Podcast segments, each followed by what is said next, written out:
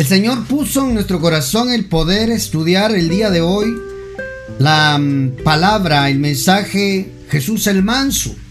Una característica de, mm, del carácter del Cordero de Dios, es decir, nuestro Señor Jesús, era la mansedumbre. Y la mansedumbre, según lo que hemos platicado en los programas anteriores, hemos visto que es la capacidad de contenerse, la capacidad de aceptar el momento que estamos viviendo, atravesando, aceptar que en medio de todo ello nosotros no nos valemos a, sí mismo, sino hay otro más grande que nosotros al cual nosotros nos regimos. Aceptar la voluntad de Dios es mansedumbre, hermano. Es decir, cuando nosotros entramos en contienda, en, murmuración, en discusión con lo que estamos viviendo y que Dios lo permitió, en ese momento nosotros entendemos que hemos perdido el examen de la mansedumbre, que nos hace falta, que necesitamos mansedumbre, que necesitamos, necesitamos aprender del Cordero de Dios mansedumbre y humildad. Cuando uno sabe que, que tiene mansedumbre, uno acepta, uno, uno acepta uno acepta el, el, trato. Es que eso es mansedumbre. Aceptar el trato de Dios. Y mire que muchas veces el Padre en su infinita misericordia nos permite a nosotros poder, mm, poder recibir quizás dones, poder recibir un llamado. Y en el camino Él nos va preparando. Porque Él no, no necesariamente usted ya tiene que ser perfecto para que Él lo empiece a utilizar. En el camino nos va perfeccionando en el camino nos va puliendo. Lo interesante de esto es que nosotros podamos, que nosotros podamos, eh, ¿cómo le digo? Entender que necesitamos mansedumbre y no pasar procesos dolorosos, procesos difíciles para aprender a ser tolerantes con las personas, con nuestra familia, nuestros amigos en el área laboral, en el área de empresa, de negocios, en el área ministerial. ¿Por qué digo esto? Porque, mm, ay mi hermano, yo sé que aquí hay muchas personas que van en la línea ministerial, que Dios los va a llamar a un ministerio, que Dios los va a empoderar, pero tenemos que tener cuidado y tener control en nuestras emociones, en nuestro carácter, de, de sabernos comportar a la altura de lo que se está pidiendo. Por ejemplo, si te atacan, ¿qué haces? Por ejemplo, en redes sociales se presta mucho. ¿Verdad? Le voy a poner mi ejemplo. En, las redes sociales me, me, ¿cómo le critican quizás o exigen una explicación que quién me nombró a mí profeta? ¿Verdad? ¿Quién te dijo que eras profeta, hermano? Y ¿sabe qué es lo más difícil, lo más duro? Que, mm, que son los mismos hermanos, ni siquiera los, los no cristianos, ¿verdad? Sino siervos, siervas que quizás no han comprendido, se les ha revelado los ministerios y, se han quedado quizás enfrascados en, en solo una parte de, de, lo que es ministerio, ¿verdad? Pero para no entrar en detalles, a lo que voy es, ¿qué gano yo con estar queriéndole enseñar a alguien que no quiere aprender? ¿Qué gano yo con defenderme a mí mismo y darle una explicación en redes sociales a, a todo mundo, los que no están de acuerdo con, con el llamado que Dios me dio o los dones que tengo? ¿Qué? Yo no podría, hermano. Al principio del ministerio sí. Me ponía a discutir, me ponía a pelear, eh, me ponía a darles explicaciones, quería convencerlos de su error. No, ellos no quieren aprender. Es mejor ignorarlos Sé que les puedo contestar. Sé que podría dejarlos callados con una enseñanza bíblica. Sé que podría doctrinar, hermano. Pero no vale la pena. No vale la pena porque la persona no quiere entablar una, una conversación, sino convencerme a mí de que piense como ellos piensan. Y eso es un grave error. Nunca lograremos que las personas piensen como nosotros queremos, ¿no? Nosotros fuimos llamados a entrenar, fuimos llamados a capacitar a los santos para la obra del ministerio, pero los santos que quieran, los que no, van a agarrar una línea diferente y está bien, hermano. Está bien. Que yo no estoy diciendo que estén mal ellos, no. Son mis hermanos, son siervos, son consiervos, siervas de Dios, ¿verdad? Pero llevan una línea diferente a la que yo llevo. Por eso, miren, en el pan es una verdad, ¿verdad? La verdad es una forma de pan. Y cuando Jesús estaba en la mesa, ya en la cena, la última cena le llaman algunos, ¿verdad? Em, él agarró el pan y le dijo, este pan es mi cuerpo, agarren un pedazo. No le dio todo el pan a Pedro, porque si no sería San Pedro, o San Pablo, o San Santiago, San Lucas, ¿verdad? No, San Judas. no, hermano, no. Él le dio para que cada uno tuviera una parte de él. A nadie Dios le dio la verdad absoluta. Entonces cuando yo entendí eso, yo entendí que no tengo que estar peleándome en internet ni contestando, hermano, ataques que no vienen a bien, no me suman. Me, cambian nada más el carácter, me, sacan quizás la parte que, que Dios todavía está transformando en mi vida. ¿Por qué menciono eso? Porque muchas veces por carencia de mansedumbre terminamos arruinando las cosas, terminamos complicando todo. Y ahí es donde es importante ser enseñado que nuestro carácter debe de contener mansedumbre para ser empresarios exitosos, para ser cristianos, oiga, cristianos en su propósito, para poder entender que la felicidad muchas veces en el matrimonio no necesariamente un cónyuge tiene que tener la razón siempre. Aunque tenga la razón, es mejor ceder. Nada, aquí no vale eso de una mentira que te haga feliz. No, hermano. Mentira es mentira y mentira es un hijo del diablo el que miente. Pero, amado, ¿por qué menciono esto? Porque tenemos que aprender a tener carácter para ser felices. Y para ser felices no siempre vas a tener la razón. Y hay verdades que se tienen que sacrificar. ¿Por qué? Porque no siempre y no a todos Jesús vino a enseñarles. Algunos guardó silencio y de eso vamos a platicar. Hay verdades que no se tienen que mencionar. Son para uno son para que uno entienda, para que uno camine, para que uno avance. No todo se tiene que decir. ¿Por qué? Ah, es que tienen que saber sus... Tienen que... Alguien tenía que decirlo como el pollito, ¿verdad? Se tenía que decir y se dijo. No, hay verdades para el que tiene mansedumbre que tiene que quedarse callada la boca. Se llama carácter en el ministerio, se llama carácter en el liderazgo. Por eso es importante poder ver nuestro modelo, por excelencia, nuestro Señor Jesucristo. Y un personaje que no tuvo mansedumbre, yo lo estaba leyendo, es Eliseo. ¿Se acuerda? Eliseo acababa de recibir el manto, la unción, ya tenía el llamado. Eliseo, el profeta, ya había sido llamado por el profeta Elías como su sucesor. Pero cuando él, cuando Elías fue arrebatado, y el manto cayó sobre y el manto cayó sobre Eliseo. Hermano Eliseo estaba aprendiendo, él ya tenía el ministerio, tenía el llamado, tenía los dones, pero tenía un carácter. leámoslo. Segundo libro de Reyes, segundo libro de Reyes 2.23. Esta es una historia, hermano, donde usted va a ver a un profeta genuino, a un profeta recién ungido, a un profeta eh, activo, activo con poder, pero con un carácter volado. 2.23 le dije, ¿verdad? Mire esto. De aquí eh, pasó a Betel, dice. Desde entonces quedaron saludables las aguas hasta el día de hoy, conforme a la palabra pronunciada por el profeta Eliseo. Leamos ese milagro. Desde el 20. ah, es una historia bien larga, ¿verdad? Desde el 15.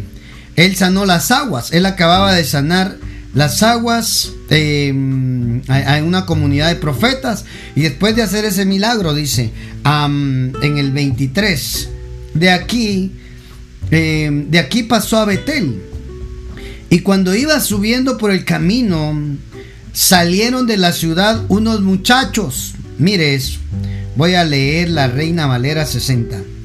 Después que subió de ahí a Betel, subieron por el camino y salieron unos muchachos de la ciudad y se burlaban de él diciendo, Calvo, sube, Calvo, sube. Él era peloncito, ¿verdad? Calvo, le decían. Sube pues. Era como una burla a, Eliseo porque mm, acababan de...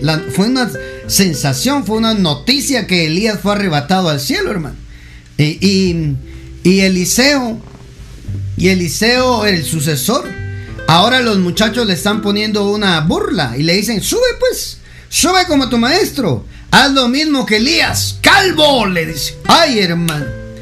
Y mirando él atrás, los vio, hermano. Él tenía que contenerse, él, que tenía, él tenía que aprender a contenerse y dejarlo pasar. Es que hay situaciones, hermano, donde van a venir ataques de parte de gente endemoniada. ¿Verdad? que no se llenan del Espíritu Santo, sino se dejan llenar de demonios, ¿verdad? Y de burla, mirando él atrás. Y eso es lo que quiero que resalte. Amado, tu mirada tiene que estar siempre hacia adelante. Tu mirada tiene que estar siempre hacia Jesús.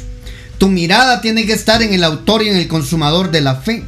Y mirando él atrás los vio.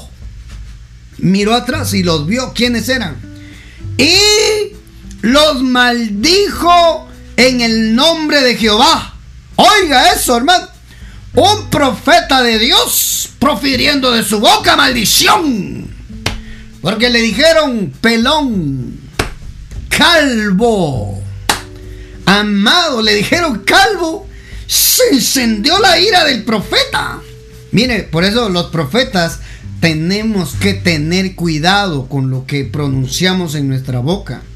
El que es profeta de Dios, el hombre o mujer que tiene el llamado y el respaldo de Dios como profeta, debe de cuidar sus emociones, su carácter, su, su estado emocional, dominio propio, porque sería un arma de fuego en las manos de un bebé, de un niño de 5 años, jugando a disparar, ¿verdad?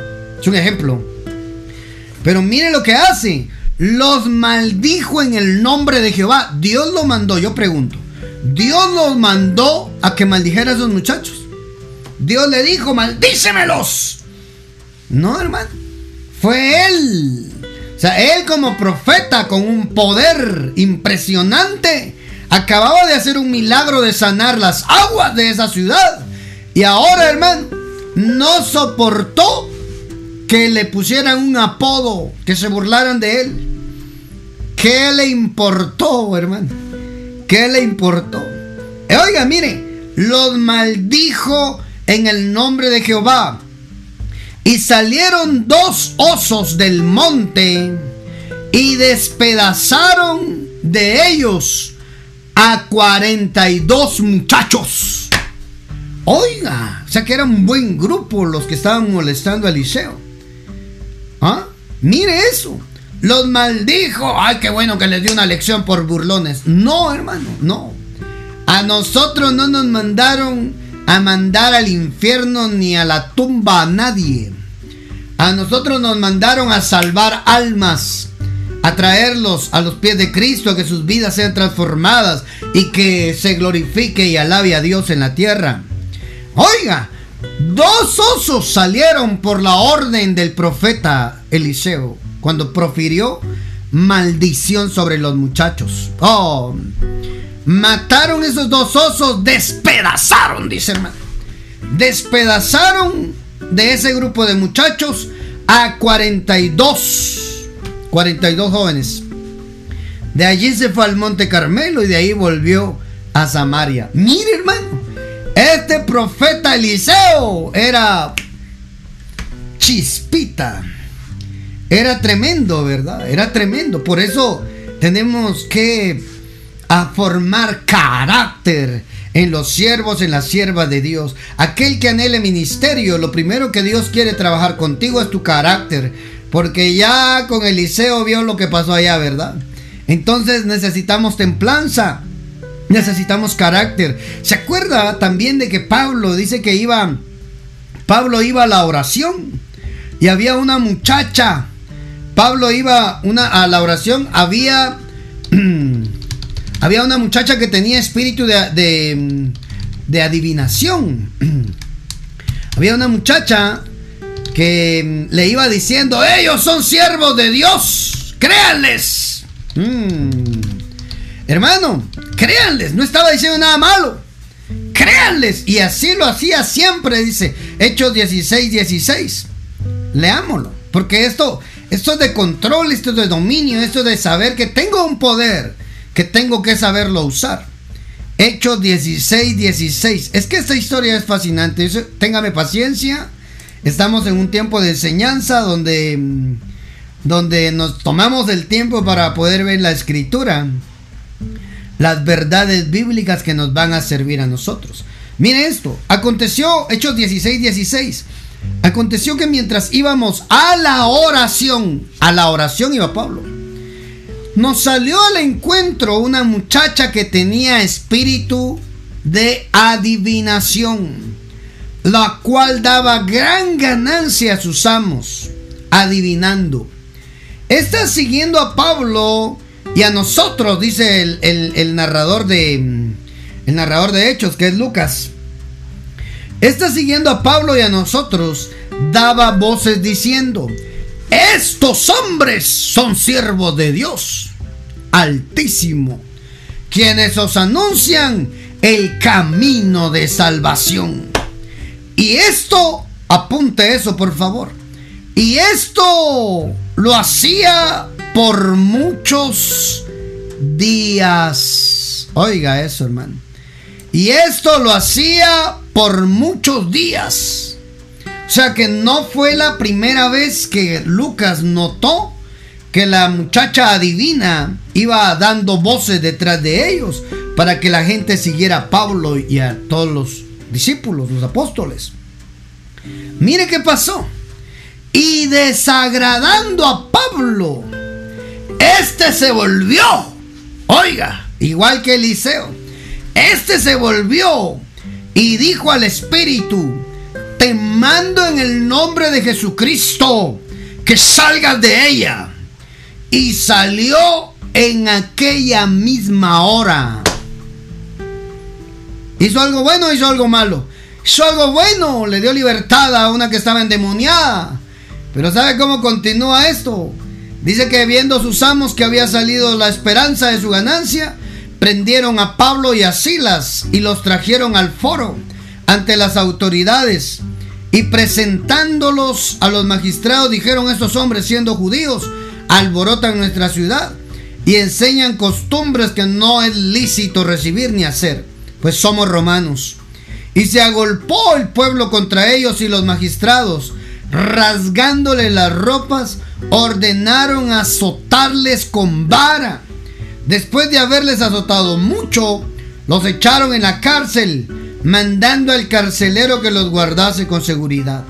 El cual recibió este mandato, los metió en el calabozo de más adentro y les aseguró los pies con el cepo. Oiga, hermano, les puso cadenas. Le quiero decir algo. ¿Para dónde iba Pablo? Para la oración. Si en, este, si en esta narración no dijera que esto lo hacía por muchos días, yo en verdad le diría a Pablo que vale la pena ser castigado, ser azotado por traer libertad a los endemoniados. Pero él ya había soportado varios días. Él ya había aguantado varios días. Cuando iba para la oración, el enojarse ¿Ah? Voy a leer otra versión, a ver qué dice, ¿verdad? Desagradar. Y Pablo ya molesto. Ah, mire eso. Pablo ya molesto terminó por volverse hacia, el, hacia la endemoniada. ¿Ah? O sea que Pablo se enojó. Y aquí está, la Biblia, lenguaje sencillo. Mire lo que dice. la muchacha hizo esto durante varios días hasta que Pablo ya no aguantó más, santo Dios. Hasta que Pablo ya no aguantó más y muy enojado. Ah, oiga, el apóstol Pablo no aguantó la presión, hermano. Pablo estaba siendo probado. Déjeme, déjeme ver esto de esta manera. Pablo lo estaban probando en su carácter. ¿Cuánto aguantaba? Quizás Dios estaba permitiendo esa situación para despertar en ellos mansedumbre. Pero Pablo dice que se enojó mucho. No aguantó más. Ahí se lo puse. No aguantó más y se volteó. Es decir, que Pablo no tenía o no era el momento para expulsar a ese demonio de ahí. ¿Mm? Porque en lugar de terminar en el templo, en la, en la oración, terminó azotado y encarcelado.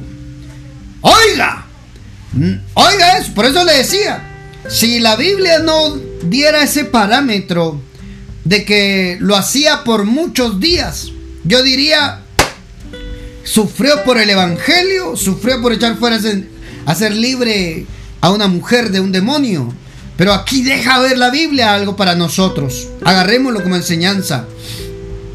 No aguantó más y se enojó, muy enojado. Esa Biblia, lenguaje sencillo, muy enojado. Santo Dios. Oh. Y Pablo no aguantó más y muy enojado le dijo al Espíritu, en el nombre de Jesucristo te ordeno que salgas de esta muchacha. El instante el Espíritu salió de ella. ¿Tenía poder Pablo? Sí. ¿Le obedecían? Sí. Pero creo que no era el tiempo o el momento para poder echar fuera ese diablo. Ay, hermano. Entonces, mire lo que, lo que era para bendición.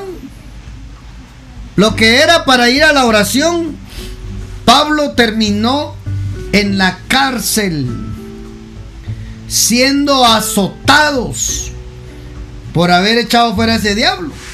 Si la Biblia dice que no aguantó más es porque eso debió haber sido horrible también para Pablo. Oiga, es que Dios también nos va a probar así. Mansedumbre. Tenemos que tener el carácter de mansedumbre. Ahorita vamos a hablar de Jesús.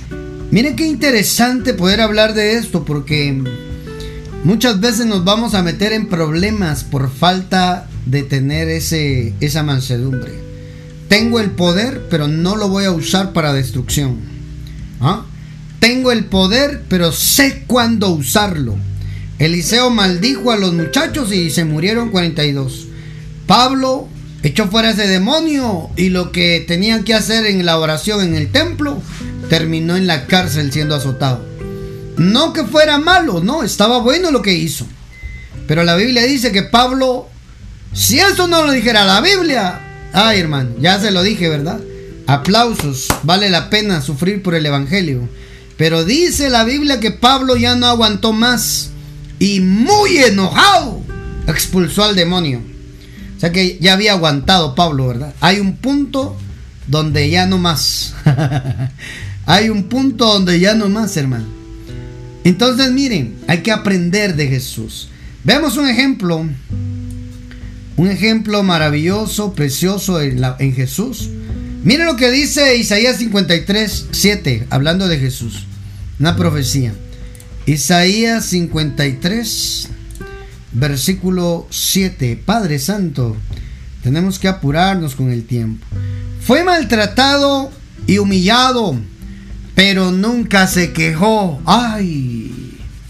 Se quedó completamente callado, como las ovejas cuando les cortan la lana y como el cordero cuando es llevado al matadero. Ni siquiera abrió su boca. Oiga, hermano. Mire lo que dice. Primero que nada, nunca se quejó. Cuando nosotros nos estamos quejando de lo que estamos atravesando, Oiga, no es malo pedirle a Dios. Aquí nosotros oramos por las peticiones, recibimos las peticiones, pero lo que uno no puede hacer es estarse quejando. Cuando uno se vive quejando, es que no tengo dinero, es que Dios se olvida de mí, es que parece que a Dios no le importa lo que estoy viviendo, es que Dios no me ayuda. Ay, hermano, mansedumbre. Necesitamos ser mansos como Jesús. Él no se quejó, aunque era injusto lo que le estaban haciendo. Era injusto, pero dijo, no, yo, yo, esto tiene un propósito. Voy a aceptarlo. Esto es mansedumbre. Aceptar los tratos de Dios. Aceptar que en medio de cualquier proceso difícil, Dios está de por medio. Mansedumbre es, hermano, yo puedo responder, pero me contengo de responder. Me abstengo de responderlas como debería. Ah, hermano. Mire, nunca se quejó. Yo no sé si nos hemos quejado en determinado momento, ¿verdad? Por lo que las cosas no se arreglan, no se ve por dónde. ¿Ah? Pero ya aprendimos, no me volveré a quejar más. Escriba por favor allí, no me volveré a quejar más. Veré el problema como una bendición, como un milagro. Veré el problema en el cual estoy metido como una oportunidad para ver la mano de Dios obrando favorablemente en mi vida. Escríbanos en el WhatsApp los que están escuchando en radio, los que están escuchando la grabación. Escríbanos al WhatsApp signo más 502 47 27 16 80. Mándenos ahí y díganos, amado, amada, no me volveré a quejar más de lo que Dios permite que pase en mi vida. No me volveré a quejar. Aceptaré el propósito de Dios. Santo Dios. Oiga, oiga, ¿sabe qué otro personaje era así? Job. Dice que Job en el principio de todas las desgracias que le vinieron sobre su vida, dice que Job dijo, si aceptamos lo bueno de Dios, ¿no aceptaremos lo malo también? En todo esto Job no pecó ni de pensamiento ni de palabra. Ese hombre, hermano. Por eso es que Dios decía, ya viste a Job, siervo, justo, íntegro. Ay, hermano. Mansedumbre. Pero llegó un momento donde no aguantó también. Pero empezó bien. Empezó bien. Job dijo. Job dijo. Aceptamos lo bueno de parte de Dios. ¿No hemos de aceptar lo malo también? Ah, mi hermano. Y eso sí que... Eso sí que no nos gusta, ¿verdad? Eso sí no nos dijo. Mire, la historia de Job es tan linda, tan bonita. Como termina de Job, bendecido, ¿verdad? Y todo. Pero lo que vivió Job, hermano. Eso no nos gustaría a nosotros vivir lo que vivió Job. ah, mi hermano.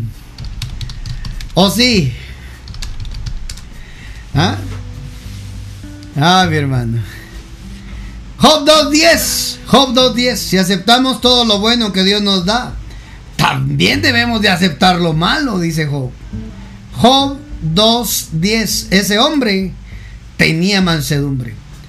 Ese hombre, hermano, sabía que en cualquier momento todo podía cambiar. Ese hombre, ese Job, hermano, mis respetos para él. Ah, callado, como Jesús. No se quejó. Yo eso nunca lo había predicado. Primera vez que el, Espíritu me da el zoom para poder ver esto. Nunca se quejó. ¿Sabe que todos los murmuradores allá en el, desierto se quedaron postrados en el desierto por andarse quejando de todo? Santo Dios, ya tengo que concluir. Pero solo voy a dejar esta parte ahí, ¿verdad? Para que usted lo tenga ahí presente. Mi hermano, no se quejó. Se quedó completamente callado. Como las ovejas cuando les cortan la lana. Y como cordero llevado al matadero, ni siquiera abrió su boca. Santo Dios. ¿Cómo nos cuesta a veces, verdad? Mm. ¿Cómo nos cuesta a veces? Mm, santo Dios. Bendita misericordia del Padre, que hoy nos muestra a nosotros que tenemos que aprender a ser como Jesús. Él es nuestro modelo. Él es nuestro modelo. Aunque sea injusto lo que estaba viviendo, aunque no fuera o, no, no fuera justo lo que le estaban haciendo, guardó silencio, se quedó callado. Y eso es lo que tenemos que aprender, hermano. Ya terminamos. Mateo 27, 12. Mire lo que dice Mateo 27, 12. Santo Padre de la Gloria. Leamos por favor Mateo 27, desde el 11 leamos. Cuando llevaron a Jesús ante Pilato, este le preguntó, ¿eres en verdad el rey de los judíos? Jesús le respondió, tú lo dices. Hermano, Jesús el maestro, el rabí, hoy frente a Pilato, guarda silencio. Es que si él decía que él era, hermano, era un problema político. Entonces Pilato podía intervenir políticamente con una razón. ¿Ah? Porque ellos tenían a César por rey. Entonces mire, le dice, ¿eres en verdad el rey de los judíos? ¿Era o no era? Sí era, hermano. Pero Pilato no era necesario confirmárselo a Pilato.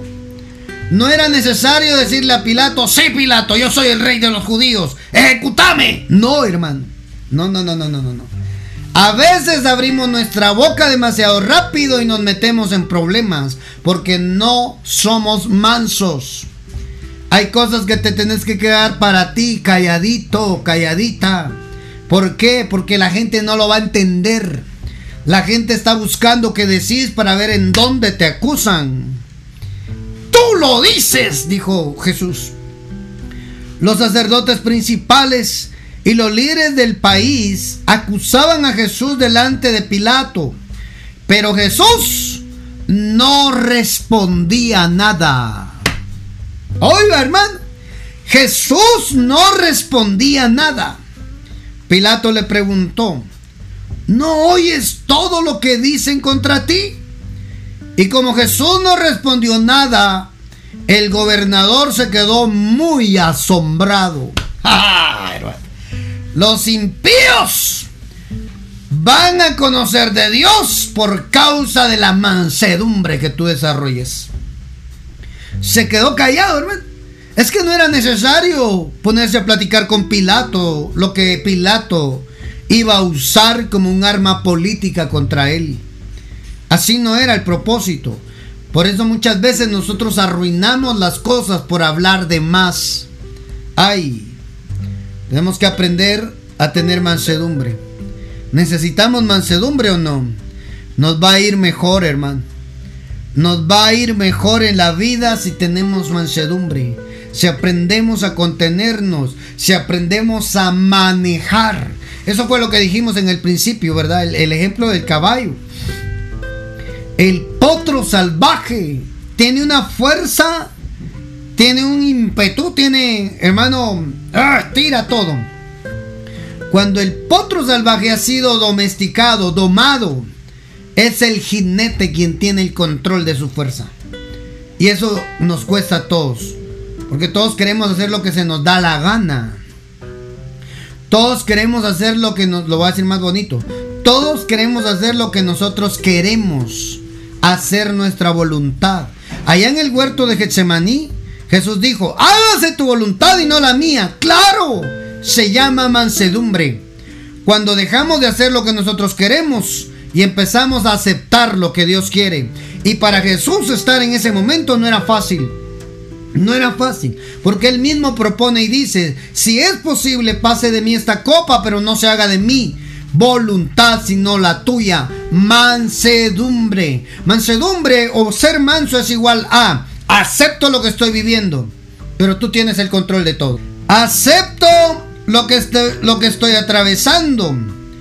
Acepto lo que estoy viviendo, pero tú te encargas de lo mío, Padre. Oh mi amado. Eso es mansedumbre. Jesús en el huerto.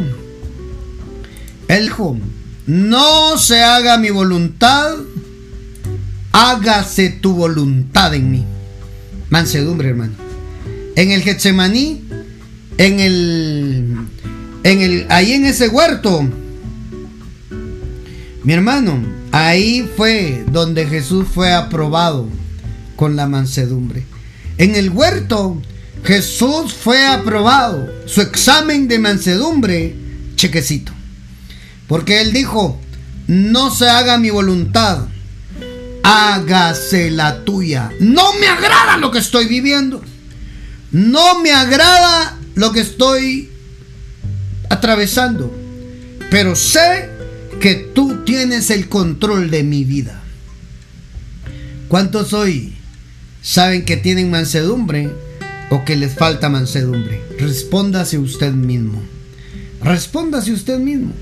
Si usted ha estado discutiendo con Dios, alegando con Dios, si usted ha estado ah, en desacuerdo con Dios por, por lo que ha estado viviendo o atravesando, ¿no será que lo que hemos ha pasado con nosotros es que hemos perdido el examen, la aprobación de la mansedumbre? Hemos tenido la oportunidad de ser aprobados con mansedumbre y terminamos arruinándolo todo. En un momento, hermano. En un momento terminamos arruinando todo. Ah, ¿por qué? Porque terminamos haciendo lo que nosotros queremos y no lo que Dios quiere. Y ahí sí se complica todo. Todo lo complicamos. ¿Qué tal si hoy le decimos a Dios, Dios dame un carácter manso? Dame un carácter manso, necesito esa mansedumbre. Ayúdame.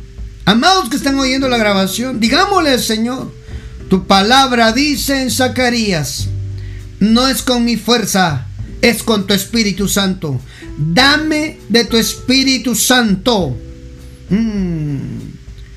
Dame de tu Espíritu Santo para que Él tome el control de mi vida y se haga tu voluntad y no la mía. Porque así le dijeron a Zacarías, en Zacarías a Zorobabel. No, así dice Jehová, no con ejército, no con fuerza, sino con mi espíritu, ha dicho Jehová de los ejércitos. ¿Qué tal si hoy le dices al Padre, Padre, dame de tu Espíritu Santo para yo tener ese carácter manso, dejarme guiar, aceptar tu voluntad y salir pronto de este proceso?